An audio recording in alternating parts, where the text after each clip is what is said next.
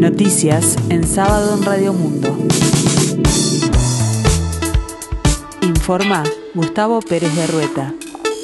El tiempo se presenta fresco aquí en el sur y área metropolitana, cielo con neblina, 19 grados 9 décimas la temperatura, 82% el índice de humedad. Un total de 900 efectivos policiales está participando a esta hora en el denominado Operativo Finales, con vistas a la final de este sábado por la Copa Sudamericana con el Partido Atlético Paranaense Bragantino. Desde la noche de ayer ya se están desarrollando tareas de patrullaje. El operativo está dando comienzo oficialmente este sábado a las 12 horas y la apertura de puertas del Estadio Centenario tendrá lugar a las 13. El comisario general Richard Cabral dijo que para el operativo policial de la Copa Sudamericana están participando 900 efectivos que ya están patrullando calles desde ayer viernes.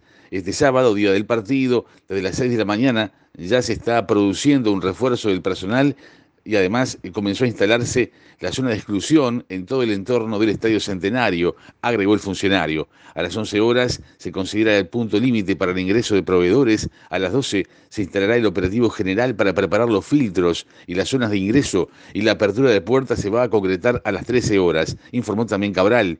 Además recordó que ya se están realizando tareas desde el día 15 de noviembre y que existirán controles estrictos en materia de seguridad para la zona del FanFest que se va a realizar en el faro de Punta Carretas. El fiscal general de la Nación, Juan Gómez, sostuvo que analizará la petición de los abogados de los imputados del caso Operación Océano de investigar el trabajo de la ex fiscal del caso de Arviña Viera. Gómez estudiará el tema cuando Viera termine su licencia médica.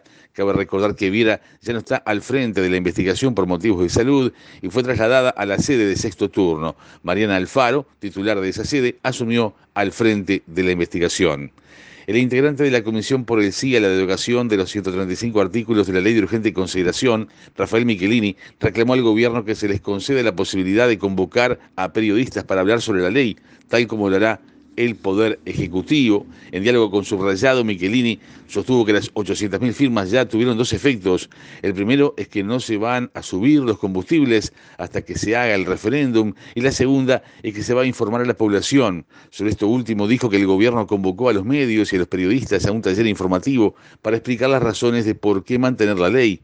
Nosotros como Comisión por que quiere erradicar estos 135 artículos, creemos que en las mismas condiciones nos den el mismo lugar para convocar a los mismos periodistas y medios para explicar el por qué, concluyó.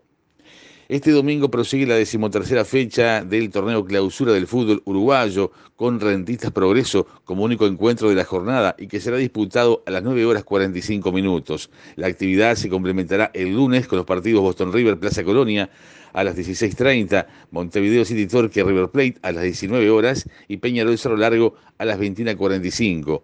El viernes, recordemos, Nacional venció a Cerrito por 1 a 0. Otros resultados en la víspera, Villa Española perdió con Liverpool 3 a 0. Fénix derrotó a Deportivo Maldonado por 2 a 1 y Wanderers goleó a Sudamérica por 4 tantos contra 1.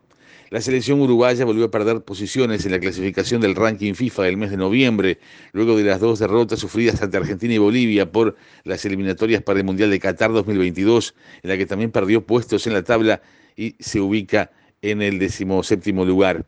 El combinado celeste quedó con el puesto en 17 del ranking de noviembre que se dio a conocer en la web de FIFA. Los candidatos presidenciales de Chile se dieron el último baño de multitudes para concluir una intensa y ajustada campaña electoral. El eh, candidato Gabriel Boric de izquierdas, el ultraconservador José Antonio Cast llegarán este domingo electoral como los grandes favoritos según los sondeos, aunque el candidato oficialista Sebastián Sichel va tercero y tiene posibilidades de superar el corte y pasar a la segunda vuelta. Todo es posible en estas históricas elecciones. Sin embargo, lejos de los mitines, la apatía está reinando a esta hora en las calles chilenas. El tiempo continúa fresco aquí en el sur y área metropolitana, el cielo con neblina, 19 grados, 9 décimas la temperatura. Para el resto de la jornada, cielo claro y algo nuboso. Más noticias en sábado en 60 minutos.